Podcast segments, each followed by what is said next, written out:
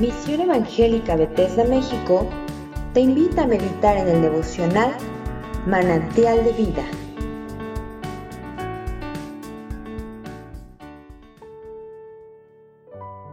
Bendiciones a cada uno de ustedes en este nuevo día. Les saluda el pastor Mario Aceituno de la Misión Evangélica Bethesda de la República de Honduras. Les invito a escuchar y meditar en el libro de Amós y su capítulo número 9.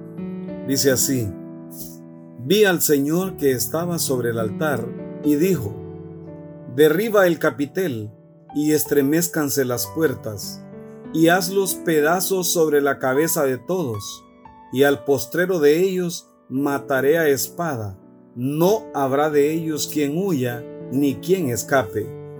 Aunque cavasen hasta el Seol, de allá los tomará mi mano, y aunque subieren hasta el cielo, de allá los haré descender.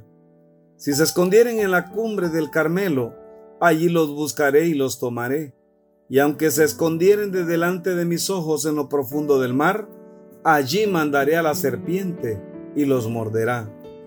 Y si fueren en cautiverio delante de sus enemigos, allí mandaré la espada y los matará, y pondré sobre ellos mis ojos para mal y no para bien.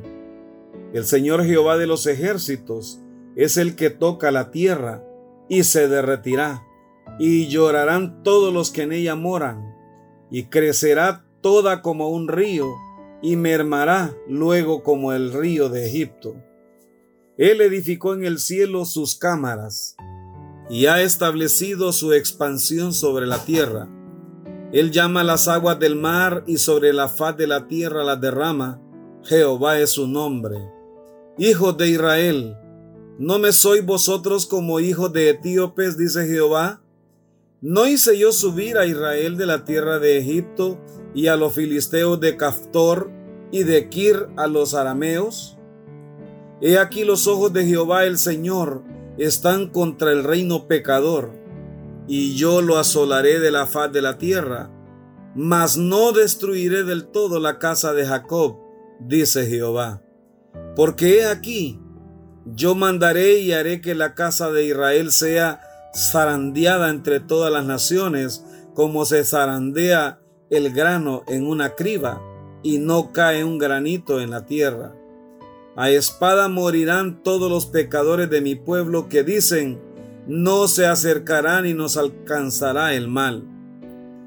En aquel día yo levantaré el tabernáculo caído de David y cerraré sus portillos y levantaré sus ruinas, ruinas, y lo edificaré como en el tiempo pasado, para que aquellos sobre los cuales es invocado mi nombre posean el resto de Edom y a todas las naciones, dice Jehová que hace esto.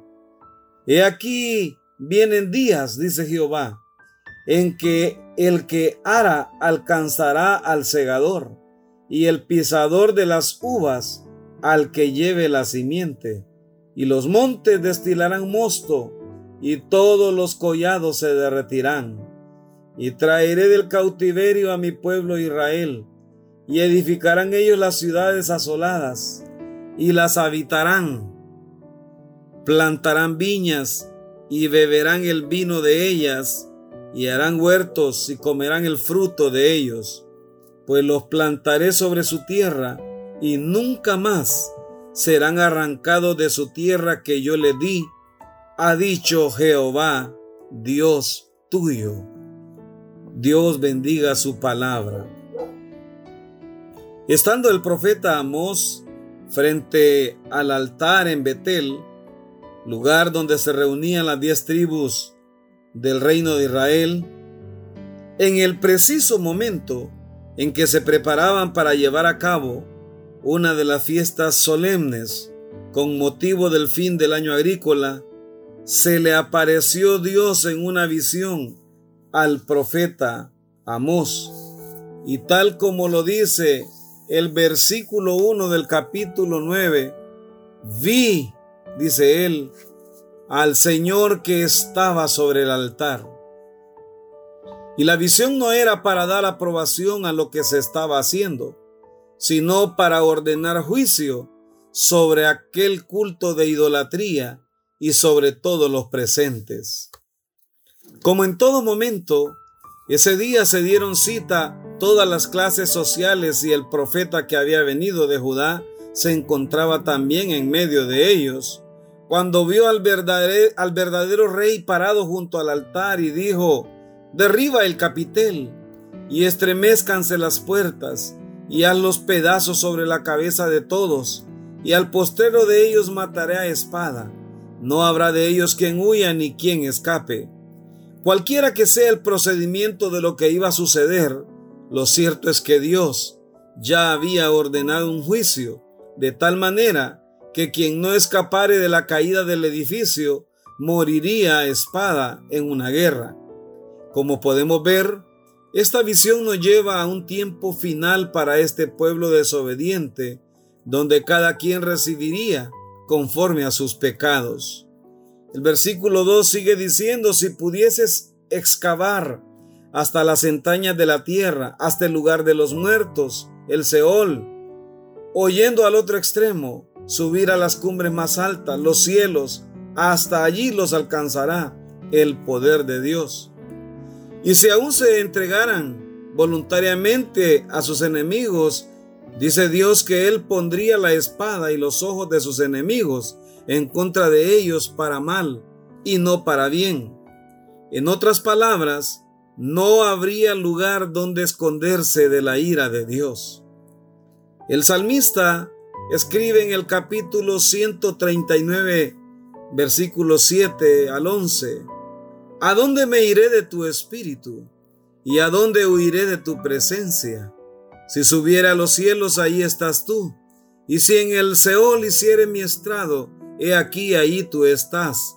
Si tomare las alas del alba y habitar en el extremo del mar, aún allí me guiará tu mano y me asirá tu diestra. Si dijere, ciertamente las tinieblas me encubrirán, aún la noche resplandecerá alrededor de mí. Definitivamente, con todo el contenido de este mensaje dado al profeta Amós, aquí se cumple la advertencia que Dios le dio a Israel sobre las consecuencias que tendrían si desobedecían las instrucciones del Señor. En Deuteronomio 28, 62 y 63 dice, y quedaréis pocos en número, en lugar de haber sido como las estrellas del cielo en multitud, por cuanto no obedecisteis a la voz de Jehová tu Dios. Así como Jehová se gozaba en haceros bien y en multiplicaros, así se gozará Jehová en arruinaros y en destruiros, y seréis arrancados de sobre la tierra a la cual entráis para tomar posesión de ella. Amado amigo y hermano, recordemos que en el Nuevo Testamento el apóstol Pablo escribe que todas estas cosas sucedieron como ejemplo para nosotros. Dios es un Dios de amor, pero también es un Dios celoso que no comparte su gloria con nadie y que Él honrará a los que le honran. Si en este libro de Amós sus ojos estaban puestos sobre ellos para el mal por desobedientes, también sus ojos están sobre nosotros hoy en día con la única intención que nadie se pierda, con una misericordia diferente en Cristo Jesús, dándonos también la oportunidad del arrepentimiento. Y aunque vengan momentos de dificultad, si permanecemos en Él, absolutamente nada nos podrá separar del amor de Cristo, como dice en su carta a los romanos. Israel tuvo la oportunidad de volverse a Dios mediante los mensajes dados por los profetas. Sin embargo, rechazaron la oportunidad. Por eso dice en uno de estos versículos, y yo lo asolaré de la faz de la tierra. Por lo cual años más tarde, los asirios conquistaron la tierra, destruyeron el lugar, y la mayor parte de los deportados terminaron dispersados entre los pueblos donde se encontraban, y aquel reino del norte nunca más llegaría a existir como institución independiente. De ahí los comentarios de las diez tribus perdidas de Israel. Sin embargo, hay una palabra poderosa que llena de esperanza el futuro de este reino de Israel, pero ya unificado cuya capital es Jerusalén. En aquel día, dice el Señor, yo levantaré el tabernáculo caído de David y traeré del cautiverio a mi pueblo Israel y edificaré en ellos las ciudades asoladas y las habitarán, plantarán viñas y beberán el vino de ellas y harán huertos y comerán el fruto de ellos, pues los plantaré sobre su tierra y nunca más serán arrancados de su tierra que yo les di, ha dicho Jehová Dios tuyo. Así como Israel tuvo su momento y no lo aprovechó, es necesario que también nosotros aprovechemos hoy la oportunidad y vivamos conforme a su voluntad, esperando en todo tiempo su venida, cuidando con temor y temblor nuestra salvación, ya que llegará también el día en que la humanidad tenga que comparecer delante del Señor. Y qué terrible será el día cuando muchas personas que han vivido confiando en su propia justicia o descansando en alguna religión inventada por los hombres para negar la efectividad del Evangelio de Cristo, tengan que escuchar las palabras que Jesús dijo en Mateo 7:23, y entonces les declararé, nunca os conocí, apartados de mí, hacedores de maldad.